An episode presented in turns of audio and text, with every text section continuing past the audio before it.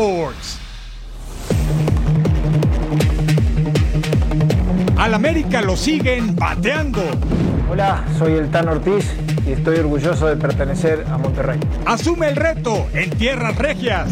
Es la manera de competir contra los mejores. ¿no? O sea, nosotros tenemos que ir construyendo el mejor equipo posible. Van a estar los mejores en el tri. Okay, Max, looking like nine Checo va por su revancha en time. España. Rivalidad que nunca termina en el diamante. Todos juntos y ordenados, vamos rumbo a la cima. Porque ya comienza una nueva emisión de Total Sports. Si están en el lugar correcto, bienvenidos a Total Sports junto a Edgar Jiménez. Les saludo con mucho gusto Eric Fisher. Denos una hora, solamente una hora. Se lo va a pasar muy bien y va a quedar informado de cara a este fin de semana. Buenísimo los deportes, que no, mi querido Edgar. Te acompaño con el gusto de siempre. ¿Cómo estás, Eric? Ya me estoy frotando las manos. Sí. 60 minutos porque hay final en Inglaterra. Ya veíamos Gran Premio de la Fórmula 1 y finales de la NBA. Pero también un tema decisivo para la Liga MX. ¿Podrá regresar el trofeo de la CONCACAF a México? León lo tiene en sus manos. ¿eh? Ah, buena pregunta y queda en el aire porque el domingo vamos a saber si es Los Ángeles o los Esmeraldas. Y si les parece, de hecho, vamos a hablar de la liga que nos mueve porque el América sí pasan los días y sigue buscando director técnico. Tras no conseguir acceder a la final en tres torneos consecutivos, el Tan Ortiz no quiso continuar con el América. El primero puso la renuncia, después la directiva la aceptó.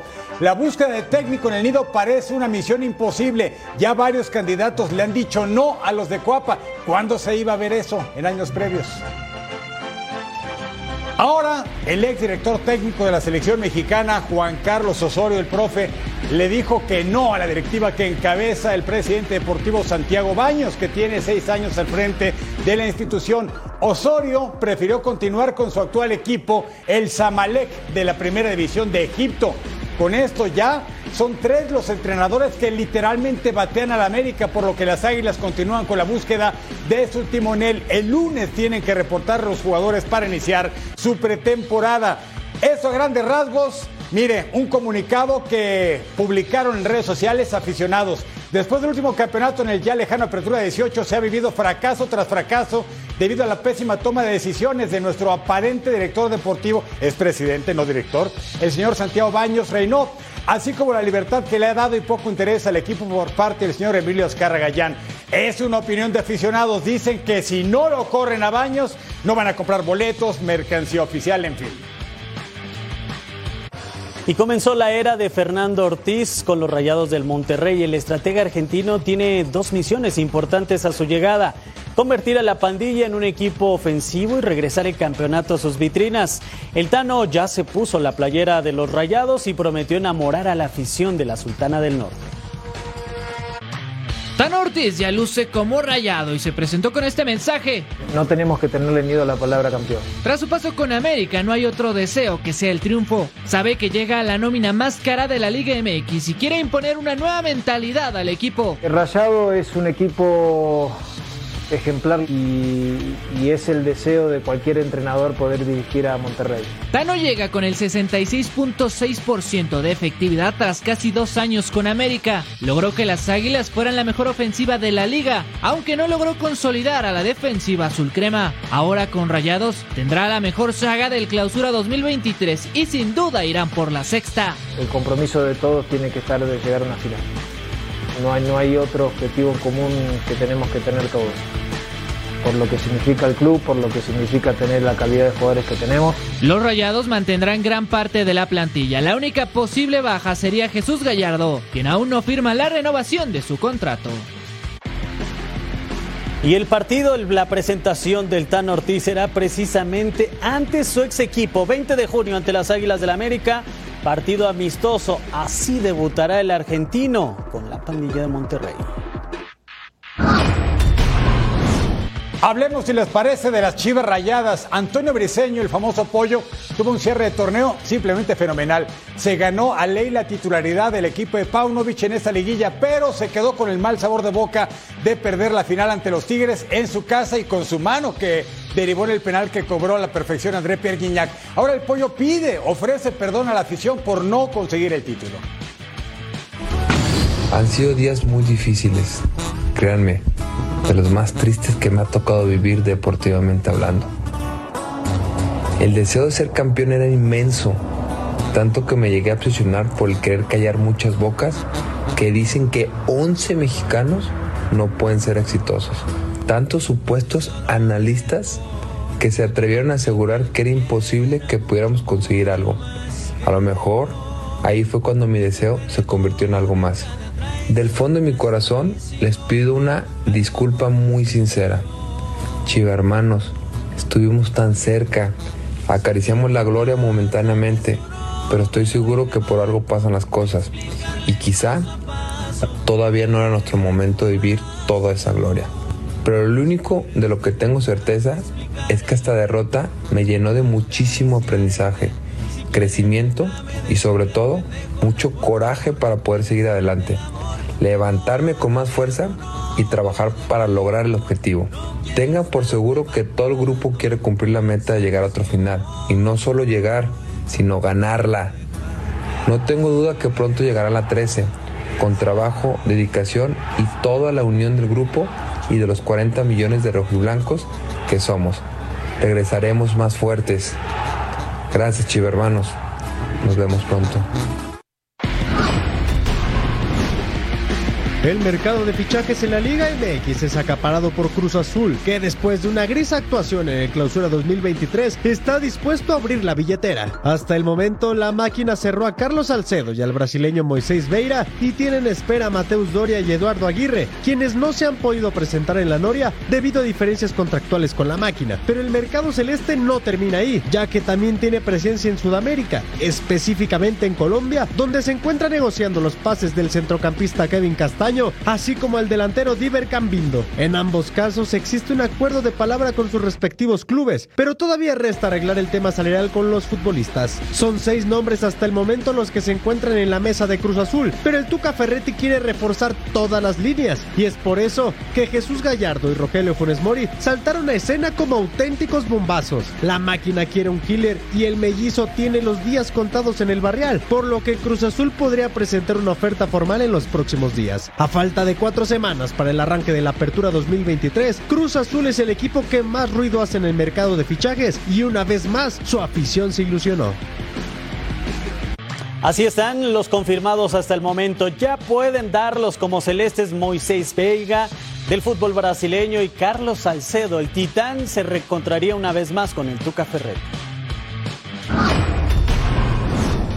Y Carlos Acevedo es hoy una realidad en el fútbol mexicano. El guardameta de Santos es uno de los mejores en su posición, pero aún le falta que entre a los libros de historia con un campeonato, un reto que buscará cumplir en el siguiente torneo con los guerreros. Este, obviamente felices de, volver ¿no? a las andadas, de volver a, entrenar, de, de volver a una ilusión, de hacer un buen campeonato y bueno, creo que la única herramienta y el único, la única manera es, con trabajo y con esfuerzo. Todos con, todos con esas ganas de, poder hacer las cosas bien, de, quitarnos un poquito lo que se vivió, las, malas etapas que pudimos tener. Y bueno, yo los veo a todos entrenando a full para, para poder estar en el máximo nivel. Es tiempo de escuchar noticias de la selección mexicana de fútbol, con quien más, con nuestro compañero Armando Melgar. Si les parece, en la Federación Mexicana de Fútbol hay novedades dentro del tricolor que ha sufrido cambios en estos días. Se respiran aires de cambio en la selección mexicana de fútbol y esta tarde tuvimos una charla en exclusiva con el nuevo director deportivo Dule Davino y ahí pudimos platicar acerca de toda la visión que tiene de cara al 2026. Primero, es, la manera de competir contra los mejores. nosotros tenemos que ir construyendo el mejor equipo posible para, para el Mundial, pero ir dando resultados. Y para eso también tenemos que tener este, la mejor área de nutrición y la mejor área física y la mejor área de, de psicología y, y- todas las herramientas que hoy hay alrededor del fútbol, también tenemos que, que tener lo mejor, porque es un cuerpo técnico que cree en eso, nosotros también, y sabemos que es la manera de competir. Por otra parte, el ex directivo de los Rayados del Monterrey también nos explicó cómo es que se van a dar las convocatorias de Diego Coca de aquí hasta el final de ciclo. Esto, por supuesto, para evitar también las polémicas por algunas ausencias. Sabe que hay jugadores a los que no se les va a dar gusto. Por supuesto, también habrá inconformidad dentro de la afición. Sin embargo, esto es lo que él nos explica, cómo es que se llega a una convocatoria. Este, ¿Cómo se hace eso? Este, siendo congruentes en convocatorias, teniendo buena relación con ellos, hablando con los clubes, estando al pendiente, en fin, muchas cosas que, harán que, que los jugadores quieran estar aquí representando a su país. Obviamente cuando sale una lista, no toda la gente va a estar de acuerdo en la lista, ¿no? Pero sí tenemos nosotros que entender por qué vienen algunos jugadores y otros no. O sea, porque también además de la competencia interna que te hará crecer, porque esto es un deporte de conjunto y cuáles son los jugadores que se adaptan más también este, al modelo que busca el cuerpo técnico. Pues ahí lo tienen a Duilo Davino, quien a pesar de no haber tocado todavía la cancha junto a Diego Coca, ha tenido una gran cantidad de reuniones con el timonel argentino para planificar todo lo que será el verano tricolor. Desde la Ciudad de México, Armando Melgar. Gracias Armando. Más información, pero de la selección mexicana femenil que consiguió su boleto al Mundial de la especialidad tras vencer a Canadá en el torneo de CONCACAF. Pero la directora técnica Ana Galindo todavía piensa en ganar la gran final de este certamen. Primero, pues estoy muy, muy contenta porque eh, el equipo logró sobreponerse a, un marcador adverso. Eh, creo que desde el principio planteamos tres objetivos. El primero era quedar en primer lugar del grupo, después obtener el día de hoy el boleto al Mundial y nuestro tercer objetivo, que sigue en pie, seguimos con esa idea, es ganar el campeonato. Magnífico resultado, siendo que el fútbol mexicano a nivel de selecciones varonil y femenil, Edgar, había entregado malísimos resultados. Esta es una buena noticia. Muy buena noticia, veníamos de años muy complicados y qué mejor que conseguir un boleto mundialista.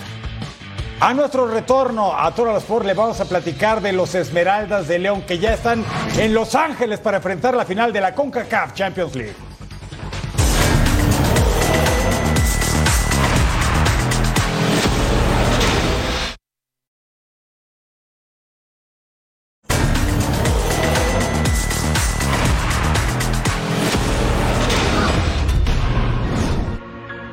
Cuando una afición se entrega y tiene ilusiones por su equipo, tenemos este tipo de imágenes. Es el público que apoya incondicionalmente a los Esmeraldas de León de cara a esa batalla del próximo domingo en el Bank of California contra el campeón de la Major League Soccer, Los Ángeles FC. El León pegó primero en el de ida, dos tantos contra uno, pero ahora van a la cancha del técnico Steven Cherúndolo y Carlos Vela. Así despidió la procesión Esmeralda a su equipo. Decisiva, histórica, inédita para el club. Eh, estamos, estamos tranquilos sabiendo de que todavía restan dos días para, para, para que inicie el partido, así que con, disfrutando, disfrutando. No solamente es ir a contrarrestar, no solamente es ir a pensar en qué, qué pueden hacer ellos, nosotros estamos claros de que el juego de prevención va a ser importante de cara a jugadores que, que, que en transición ofensiva de ellos pueden ser, pueden ser factor pero lo, que más nos ocupa es, ser nosotros. Y León rugió en casa en el primer capítulo para buscar al nuevo campeón de la CONCACAF, pero el resultado no garantiza que ese trofeo regrese a México. Carlos Vela y LAFC tienen vida luego del gol de último minuto. Paco Vela nos tiene el reporte desde tierras californianas. ¿Cómo están? Qué gusto saludarlos. Nos encontramos a las afueras del estadio de Los Ángeles FC, a un costado del Memorial Coliseum de aquí de Los Ángeles, donde se va a llevar a cabo el juego de vuelta de la final de Liga de Campeones de la CONCACAF. El equipo mexicano de los Esmeraldas de León llega para enfrentar al equipo campeón de la MLS, el AFC, y los Esmeraldas tienen la misión, sí, de ganar su primer título internacional, pero también de devolverle al fútbol mexicano la primera posición como el gigante de la CONCACAF también en clubes. ¿Cómo le ha ido a los equipos mexicanos cuando en el juego de ida de la final se vienen con la victoria? Aquí está pieza. De 16 finales a ida y vuelta entre mexicanos y extranjeros en CONCACAF, 5 ganaron el primer encuentro y todos ellos levantaron la copa. En 2018, Chivas ganó 2 por 1 de visitante ante Toronto y en territorio tapatío cayó por el mismo marcador. No obstante, en los penales el rebaño se llevó el título de la mano de Matías Almeida. No, la victoria es para la gente, para el grupo, para todo el club. Eh, siempre detrás de una victoria hay muchos sacrificios, eh, mucho trabajo. A principios de la década de los 90, Puebla enfrentó al Police FC de Trinidad y Tobago. La franja venció 3 por 1 en el Cuauhtémoc a los caribeños y con un empate 1 a 1 en la vuelta se quedó con el título de la Confederación. América, como el más ganador del torneo, no podía faltar en este recuento. Las Águilas vencieron por la mínima al Robin Hood de Surinam y con un rocoso empate en la vuelta se llevaron en ese 1978 su primer título de la región. El desaparecido Atlético Español también consiguió ventaja ante el Transvaal de Surinam en 1976 y a la postre fue campeón. Chivas, en el primer certamen que organizó con CACAF en 1962, se vio las caras con el Comunicaciones de Guatemala y goleada de 5 por 0 de Chava Reyes y compañía en el Jalisco para llevar otro trofeo a las vitrinas. Ahora León venció 2 por 1 en casa a LAFC y está muy cerca de cumplir el sueño de ganar su primer título de CONCACAF. ¿Podrá la Fiera mantener intacta esta imbatibilidad para llevarse la gloria en Los Ángeles? El equipo de los Esmeraldas llega este viernes sobre las 5.30 de la hora local aquí en Los Ángeles y se espera que sean recibidos por aficionados de León. Nos hemos podido informar que habrá una caravana el próximo domingo con cerca de mil aficionados quienes acompañarán a su club de cara al compromiso, uno de los compromisos más importantes que tiene la historia. Es la final de la Liga de Campeones de la CONCACAF. Les mando un fuerte abrazo desde, insisto, a las afueras del estadio de Los Ángeles FC, aquí en Los Ángeles, California. Éxito. Gracias a Paco Vela. Tras algunos rumores que vincularon al vasco Javier Aguirre con las Águilas del América, otro, su actual club, el Mallorca, publicó un video en donde confirmó la renovación de Aguirre con los Bermellones y lo hicieron, mire usted, al más puro estilo mexicano.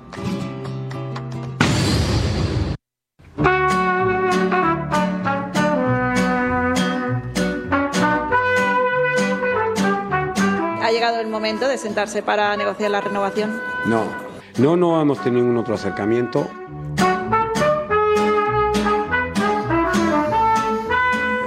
¿Te molesta si te hablo de mi amor?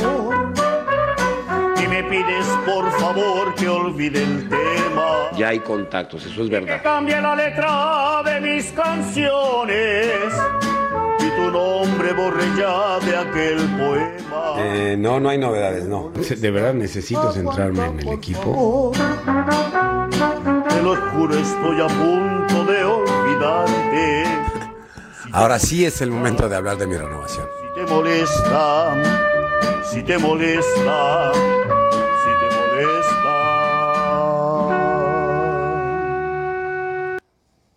Ah, con la música del mariachi, el Mallorca anuncia la prolongación del contrato de Aguirre que tiene 41 partidos dirigidos con el equipo. 16 ganados, 8 empatados, 17 perdidos, 43 goles a favor y 44 en contra. Que sigan los éxitos y la permanencia para el Vasco en España. Guillermo Ochoa demostró que a sus 37 años está en plenitud. Al inicio de este 2023 pocos imaginábamos que Paco Memo sería figura en la Serie A. Su primera temporada en Italia tuvo calificaciones muy altas. Repasemos lo vivido por Ochoa con el Salernitana. En la ciudad medieval de Salerno hay un guerrero al que vitorean.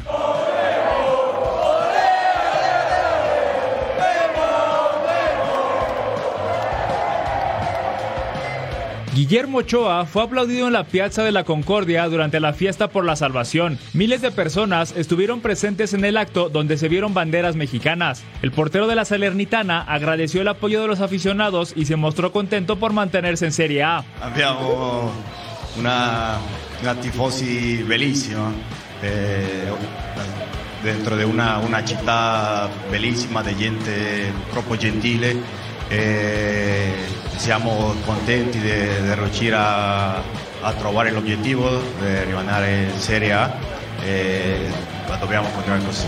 Incluso, el presentador recalcó que Ochoa fue uno de los más seguidos durante la temporada. Tra l'altro abbiamo visto anche tanti piccoli, medi e grandi Ochoa per Salerno. C'hanno tanti Ochoa con la, con la parrucca, con la maglia. Pese a que llegó en el mercado invernal, el arquero mexicano fue elegido como el mejor jugador de la temporada de la Salernitana. Semana a semana, Memo fue la figura del equipo del sur de Italia. Y este fin de semana cierran la temporada de visita al Cremonese.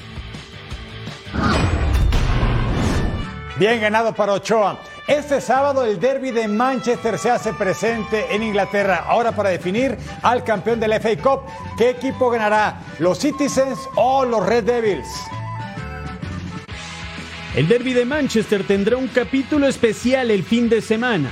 Manchester City y Manchester United se reunirán en Wembley para definir al campeón de la FA Cup. Para los Red Devils, levantar la copa será obtener su segundo título del año. En febrero se quedaron con la Copa de Inglaterra tras vencer a Newcastle con Marcus Rashford como goleador de la competencia.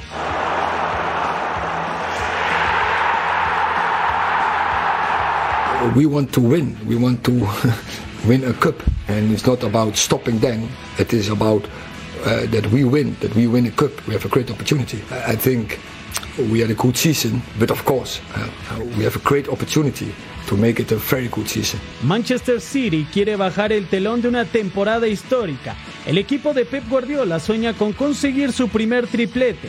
Fueron campeones de la Premier League. Podrían levantar la FA Cup en Wembley y una semana después disputarán la final de la Champions League en Turquía. It's a football game. Final is how you will be that moment, the 90 minutes. It's not what you have done in the past, how good you are or not good you are. It's how you perform individually as a team and all the details during these 90, 95 minutes. The final is that. It's not important. So we have done in the past or years ago is one game. En la liga este año se quedaron con una victoria por bando. Para United, Anthony es duda y la baja de Anthony Marcial está confirmada, mientras que para los Citizens tendrían equipo completo. Manchester United o Manchester City. Pep Guardiola maestro o Eric Ten Hag como alumno. Este sábado sabremos quién lleva la copa a sus vitrinas y de qué color se pinta la ciudad de Manchester. El técnico de la selección de fútbol de Costa Rica, Luis Fernando Suárez, dio a conocer a sus convocados para la Copa Oro. ¿Y quién destaca? El llamado de Keylor Navas luego de 12 años. Actualmente tiene 36 y fue figura en la Premier inglesa con el Nottingham Forest, con quienes mantuvo la categoría. No descendieron a Champions y se quedaron en Premier. Ahí está Keylor Navas en la portería. Por supuesto que tenemos viejos conocidos. Hay muchos de Alajuelense y de Saprissa, por supuesto. En medio campo vamos a encontrar a Celso Borges, otro de los hombres inamovibles en el cuadro tico. En el ataque, Joel Campbell de los Esmeraldas de León del fútbol mexicano.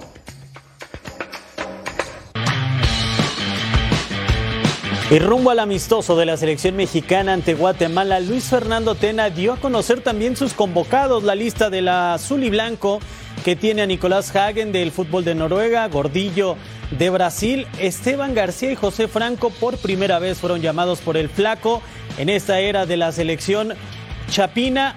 Y bueno, será el segundo enfrentamiento de Luis Fernando Tena ante la selección mexicana. El primero quedó 0 por 0. Ahí está la lista de convocados. Luis Fernando Tena que ha tenido un buen papel con Guatemala. Sí, por supuesto que sí, que le haga justicia el trabajo. Imagínate, campeón olímpico y de pronto no encontraba trabajo. Qué bueno que Guatemala le Qué dio bueno, buen técnico. Sí, por supuesto que sí.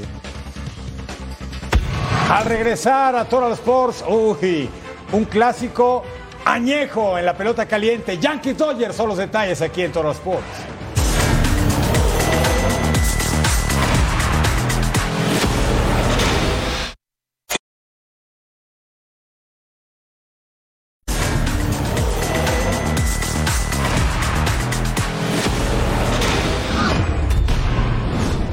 Fin de semana para aficionados de Hueso Colorado a la pelota caliente. Dodgers contra Yankees, así como lo escucha. ¿Y qué les parece si nos vamos hasta el mismísimo Dodger Stadium? Ahí está Carlos Álvarez para platicarnos de esta rivalidad añeja. Y se acuerdan de esa serie mundial del Toro, 1981. En fin, hay de todo para platicar. Adelante, mi Carlos. Es un placer saludarles. En la antesala de lo que se espera sea una serie espectacular, una de las más esperadas de seguro en esta temporada regular 2023. Estoy hablando de los Yankees de Nueva York que están visitando a los Dodgers de Los Ángeles. Es una serie que sería la número 17 en cuanto a serie en temporada regular entre ambos equipos en toda la historia de las grandes ligas. Y aunque usted no lo crea, en esas 16 anteriores, 8 victorias para los Dodgers, 8 victorias para los Yankees de Nueva York. Así que hoy tenemos el desquite, o si no, hoy todo el fin de semana. A ver quién gana esta serie por parte de los Yankees de Nueva York. Muy buenas noticias. Se reintegran varios de sus jugadores, como un Giancarlo Stanton, también un Donaldson al tercera base, Canley, relevista que también estuvo con los Dodgers de Los Ángeles en el pasado.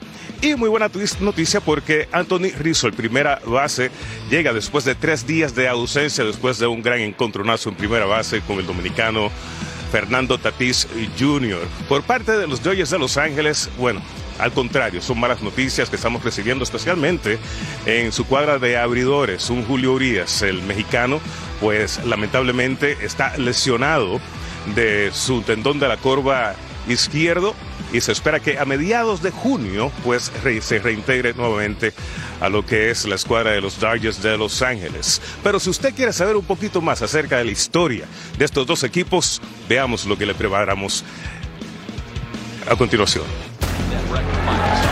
La rivalidad entre Dodgers y Yankees regresa este fin de semana. Los dos equipos más populares se verán las caras de nueva cuenta en el Dodger Stadium.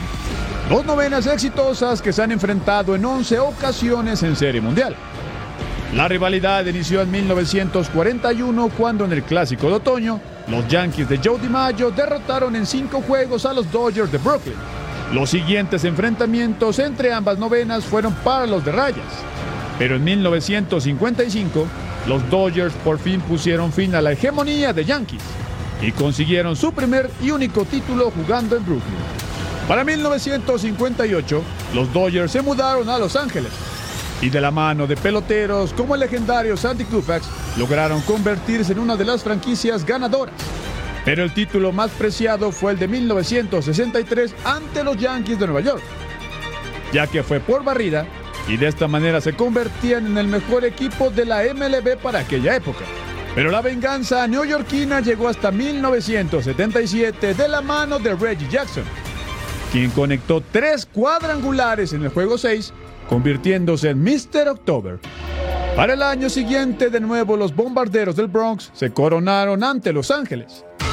Pero en 1981, de la mano de un toro mexicano, los Dodgers consiguieron su quinta serie mundial ante los Yankees. Esa fue la última ocasión que se han visto las caras en un clásico de otoño. Pero cada vez que ambos se encuentran en el calendario, Ambos brindan espectáculo. Dos de los mejores equipos de la Gran Carpa se ven las caras de nuevo en Los Ángeles. Yankees en contra de Dodgers.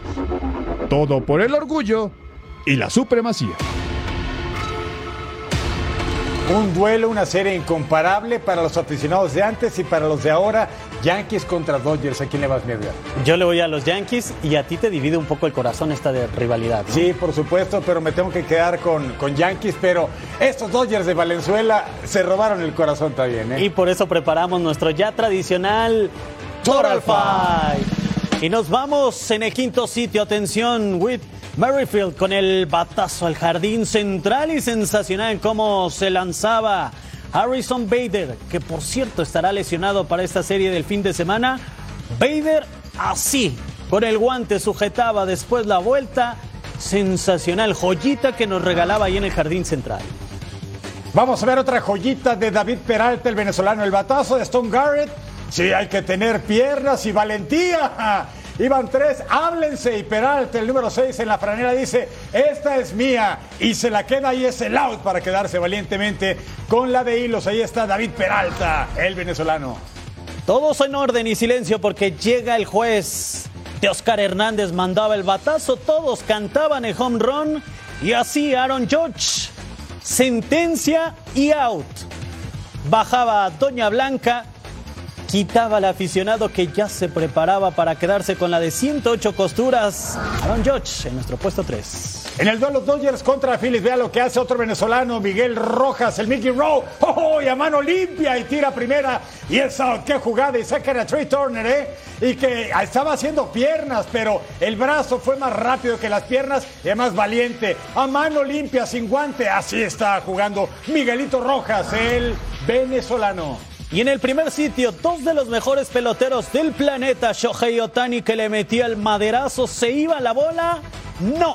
Así Aaron Judge en dos tiempos a mano limpia. Primero el guante y después así cachaba con la mano derecha. El juez es de otro planeta. Sensacional lo de California. Y este sábado 3 de junio, cartelera beisbolera Yankees frente a Dodgers. Gran rivalidad, 7 del Este, 4 del Pacífico. Y no se mueva porque terminando, Cubs frente a Padres. ¿Dónde más?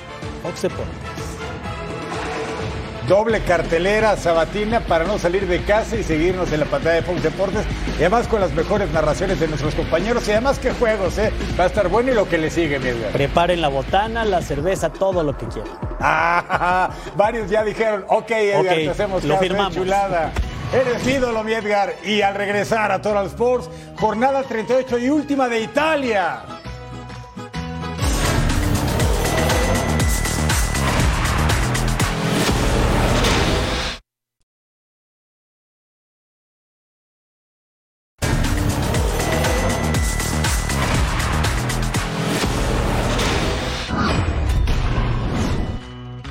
El fútbol de Italia inicia la jornada 38 y última de la Serie A. Tenemos ya al campeón al Napoli, tenemos a los descendidos Cremonese y Sampdoria, el otro será el Spezia o Gelas Verona. Y solo enfrentaba a la Fiore que a pesar de que pudiera ganar este encuentro ya no tiene opciones de ir a Europa. ¿Y Sassuolo pegaba primero? No, Fiorentina primero, Artur Cabral, el brasileño. Luego se marca penal por mano del mismo brasileño. ¿Y quién cobra? Domenico Berardi, 1 a 1 entre Sassuolo y Fiorentina. Malas noticias para Vincenzo Italiano y su equipo habían formado plantel para llegar a Europa y ¿qué cree? Se queda fuera de la competencia. Luego Terzic y Ricardo Zaporana. Gol 4 de la campaña de espaldas al área. Mire el disparo bonito. Esa pelota cómo se mueve y el portero en el vuelo infructuoso. 2 a 1 ganaba la Fiore. Luego Ruan Tresoldi levanta la pierna y hace contacto con Nico González. Se va expulsado. Además, tuvieron también expulsado a Rogerio. Sassuolo terminó con 9 en la cancha. Zaponara, el servicio desde la banda izquierda. Y quien cierra el argentino Nicolás González. Gol 6 de la campaña. La Fiore le pega 3-1 a Sassuolo, que queda en lugar 13 de la campaña. La Fiorentina, en lugar número 8, reitero, fuera de puestos europeos.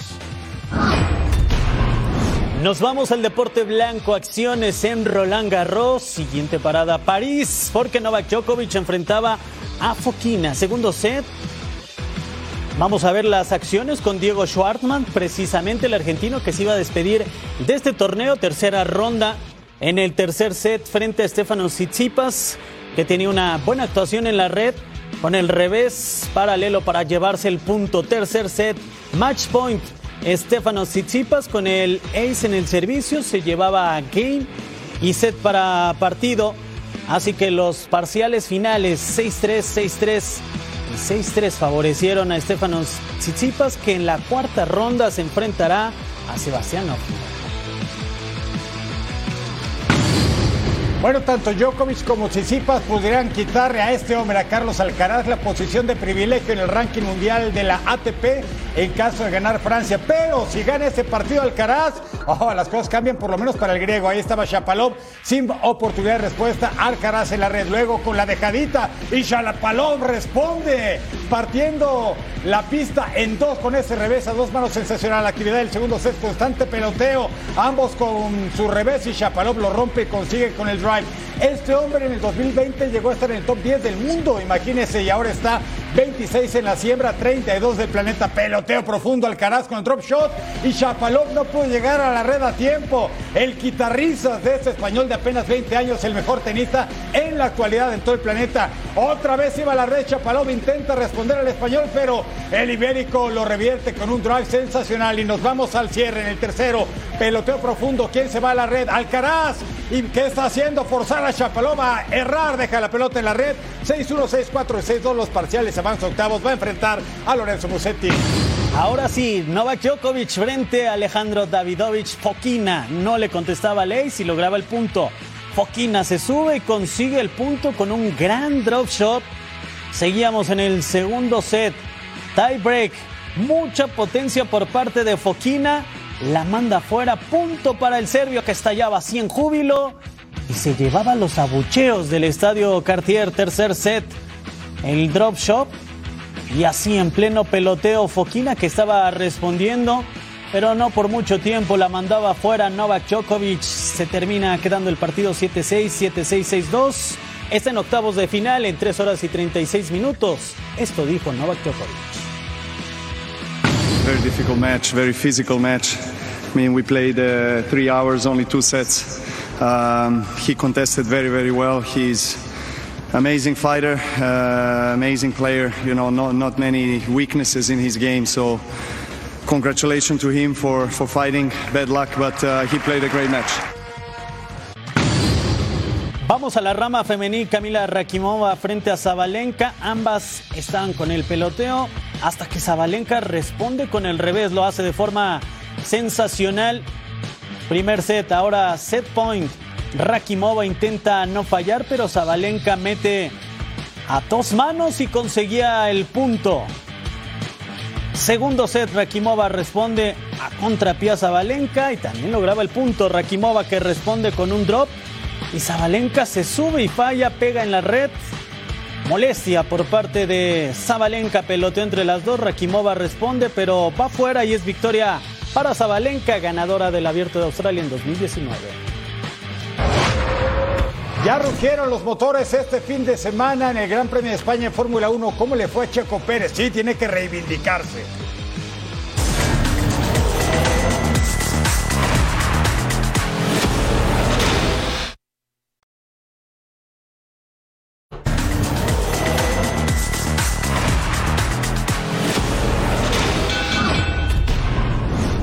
Suena la campana porque es tiempo de hablar de boxeo de Gervonta Davis después de masacrar en el ring a Ryan García.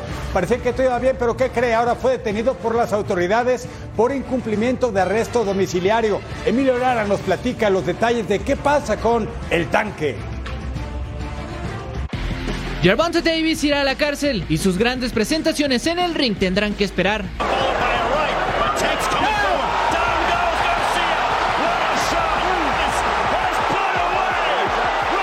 El nuevo escándalo de Gervonta llega después de que el campeón regular ligero de la AMB no cumplió con el arresto domiciliario al que fue sentenciado en mayo, luego de declararse culpable por un accidente automovilístico en 2020, en el cual resultaron heridas cuatro personas, incluida una mujer embarazada. Gervonta Davis se dio a la fuga aquella vez. La policía de Baltimore ahora lo detuvo este jueves tras no cumplir con la sentencia. Ahora su proceso lo llevará en prisión y serán cerca de dos meses tras las rejas, aunque esta no es la primera vez. En 2017 y 2018, Gervonta Davis se involucró en peleas callejeras. Fue detenido en ambas ocasiones, pero liberado a la brevedad. En 2020 llegó hasta el tribunal por agredir a su novia en un juego de baloncesto de caridad. Davis ahorcó a su pareja sobre la duela, la retiró del gimnasio y antes de salir le lanzó un golpe. Los cargos fueron retirados, incluso con periodistas tiene altercados. Antes de su pelea contra Ryan García, le tiró el celular a un reportero que le pidió una entrevista. Pese a su conducta fuera del cuadrilátero, Gervonta Davis sigue siendo la estrella para muchos y el futuro de las 135 libras.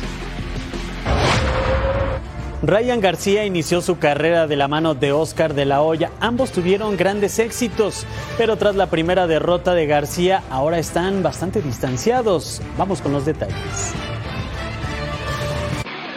La relación entre Ryan García y su promotor Oscar de la Hoya parece más tensa que nunca. Ambos iniciaron una guerra de comentarios en Twitter, aunque todo comenzó con este enfrentamiento. ¿Qué pensó el Golden Boy? De todos los rivales que, que Ryan García mencionó, sería un Manny Pacquiao. Imagínate, Manny Pacquiao con Ryan García sería lo más grande eh, para el boxeo ahora. King Ryan no está de acuerdo en combatir al veterano y campeón de ocho divisiones distintas. No le gustó que hicieran especulaciones de su próximo rival. Ryan García busca tres en específico. Uno de ellos es Rolly Romero, campeón superligero de la AMB y con quien Oscar de la Hoya subió una foto a su cuenta de Instagram. Esa publicación no fue del agrado de Ryan García y aquí comenzó la disputa entre promotor y boxeador. Ryan se fue con todo ante el Golden Boy. Aseguró que no le interesan sus boxeadores y que el dinero es lo único que le importa. Al poco tiempo este tweet fue eliminado por el boxeador de Los Ángeles. Aunque todo comienza a quedar claro, se fue a la lona la relación de Ryan García y Oscar de la Hoya. Momento de escuchar rugir los motores dentro de la Fórmula 1. El Gran Premio de España hace su aparición en el calendario. Y se realizaron las primeras dos prácticas libres dentro del Gran Premio de España. El actual campeón del mundo, Max Verstappen, lideró ambas tandas. Por su parte, el mexicano Sergio Pérez quedó segundo y cuarto. Y estas son las últimas poles que han estado en el Gran Premio de España 2022 para Ferrari con Leclerc y Hamilton. Y los Mercedes desde 2018 dominan. Estamos en la etapa decisiva del básquetbol de la NBA. Denver y Miami luchan por definir al campeón de esta serie, este circuito que es el mejor del mundo. ¿Cómo quedó el juego 1? Aquí se lo contamos, una final histórica e inédita. Juego 1 de las finales de la NBA. Los Nuggets de Denver saltaron a la duela para disputar su primera final en la historia de la franquicia, mientras que Miami Heat regresaba a dicha instancia cuatro años después. Desde el principio, los Nuggets, impulsados por su gente, imponieron su estilo y con base a su poderío físico lograron dominar con facilidad la primera mitad. Uh, but you know, you have to credit them, uh, you know, with their uh, size and. Really protecting the paint, bringing a third defender. Nikola Jokic contribuyó con 10 puntos y 10 asistencias en los primeros 24 minutos de juego, mientras que Aaron Gordon tuvo 14 unidades. Tercer cuarto, los Nuggets continuaron dominando, no tuvieron piedad y aumentaron la diferencia a 21 unidades. Pero el inicio del cuarto cuarto vio una bravía reacción del Heat, quienes lograron acortar distancia e hicieron temblar la arena con un inicio de 8 a 0. We have to close games out. We're up 21 to start that fourth quarter. And they open up with a quick 8-0 run. Play, we got to play much closer to 48 minutes. Los Nuggets regresaron en los minutos finales. Jokic finalizó con 27 puntos y un triple doble para llevarse la victoria 104 a 93 y mantener el invicto como locales en los playoffs. ¿Podrá Jimmy Butler y compañía arrancarle el juego a Denver? Lo sabremos este domingo cuando se reanude la serie. Imagínese, Heat contra Nuggets que tienen nueve victorias consecutivas como local en postemporada. Están en uno de la marca de todos los tiempos que tienen también cuatro equipos. Este domingo el juego 2 en el Pepsi Center. ¿O sea, a quién le va? Me, me, queda claro que pueden llegar ¿eh? a esa marca histórica. Y el Heat que ha sido un camaleón ¿no? en los playoffs, a ver si empareja la serie. Sí, por supuesto. El 70% de los equipos que ganan el juego 1 terminan coronándose en The Finals. Entonces, esto es una buena noticia para Denver Nuggets, pero por supuesto que Miami ha hecho una gran temporada. Vamos a una pausa, regresamos con más.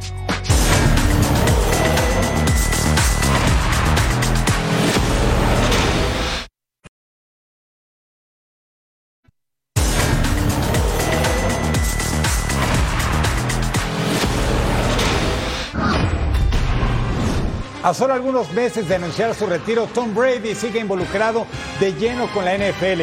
Se anunció que será socio de los Raiders de Las Vegas y comentará además partidos de la National Football League. Pero, ¿existe alguna posibilidad de verlo de nuevo en los emparrillados? Vamos a ver eso. Good morning, guys. I'll get to the point right away. I'm retiring for good.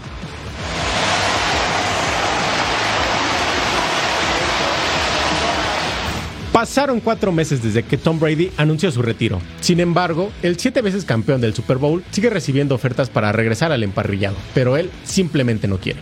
I'm certain I'm not playing again, so I've tried to make that clear, and I, I hate to continue to profess that because I've already told people that uh, lots of times. Muchos creyeron que ante la lesión del coreback de los Raiders, Jimmy Garoppolo, sumado a la incorporación de Brady como dueño del equipo de básquetbol, Las Vegas Aces, de la WNBA, abriría la posibilidad de tenerlo de vuelta, pero ni con eso regresará. Brady lo único que espera es que los Raiders le permitan seguir involucrándose en la liga. El 10 de septiembre, los Patriots planean homenajear a Tom Brady durante su primer partido de la temporada regular, donde inició una de las carreras más exitosas de la NFL. ¿Regresa o no regresa? No, yo creo que no, que ya se quede con sus siete anillos de campeonato, 45 años. Me parece que la historia llegó a su fin en los emparrillados. Tienes toda la razón. ¿Para qué? Ahora que sigue triunfando en otras lides. ¿A dónde nos vamos, Medgar? Nos vamos a la web porque nos han preparado unos videos bastante buenos. A ver qué te parece este, Eric. A ver. Ah, mira, el estilacho para ir a la caja de bateo, ¿eh? Así yo me voy del programa los viernes, ¿eh? con ese estilo. Feliz ya de ir a casa. No me ¿eh? falta el bat. Ay, mira el catcher también, ¿eh? Bien. Eso bien. es alegría al juego, hombre. Por eso dicen que el base es incomparable. Ay, este perrito skate. Ah, bien, Mira. tiene estilo y de reversa aparte. De reversa, de reversa, se Luis Kerr, el perrito. Ah. ¡Oh! Lanzamiento de martillo. Bastante doloroso. Cuidado. ¡Ah! Me queda claro que no la calificaron bien. No, qué, qué puntería además, ¿no? Y este, Ay, bolita, ¿en la por escuela favor. nunca te pasó eso? No, ya Ah, adiós, zapato. regresas a casa sin zapatos, sin balón. Te vas con muchas ganas y regresas sin zapato. Sí. ¿A dónde te fuiste, Angelito? Sí, me, me que lo van a regañar. Vamos a ver nuestra dosis diaria, lo que no se pueden perder. En nuestra pantalla de Fox Deportes, Seattle Sounders frente a Portland. Los Yankees y los Dodgers también, mi querido Eric. Sí, por supuesto. Mira, tu Seattle Sounders de toda la vida. El vigente campeón de la CONCACAF. El domingo tendremos uno nuevo, Los Ángeles o bien el conjunto de León va contra Portland. Yankees, Dodgers, va a estar buenísimo este juego, mi Edgar. Creo que los dos vamos con Yankees en esta ocasión. Y además, esa doble cartelera sabatina, los Cubs contra los Padres de San Diego a las 10 del Este y a las 7 Pacífico. Total Sports 23 del Este, 20 del Pacífico y por supuesto el mejor análisis, el debate y los mejores puntos en punto final, el fútbol. Y mire que se acerca ya. Parece lejano, pero créanme que no, ya estamos arrancando junio, ¿eh? Martes 11 de julio desde el T-Mobile Park en Seattle, Washington. El juego de estrellas de la pelota caliente, el All-Star Game 2023. 7 del Este, 4 Pacífico, por supuesto, en Fox Deportes. Va a estar bueno, mi Edgar, ese juego de estrellas. El chiste es recordarme si. Sí. Perdón. No, no, créeme que no fue con ninguna mala intención, ¿eh? Nos vamos, Venga, Eric. Pumas, Gran nos fin de semana. Edgar. Edgar Jiménez, Eric Fisher, a nombre de este gran equipo, nos vemos en la próxima emisión de Total Sports. Hasta la próxima.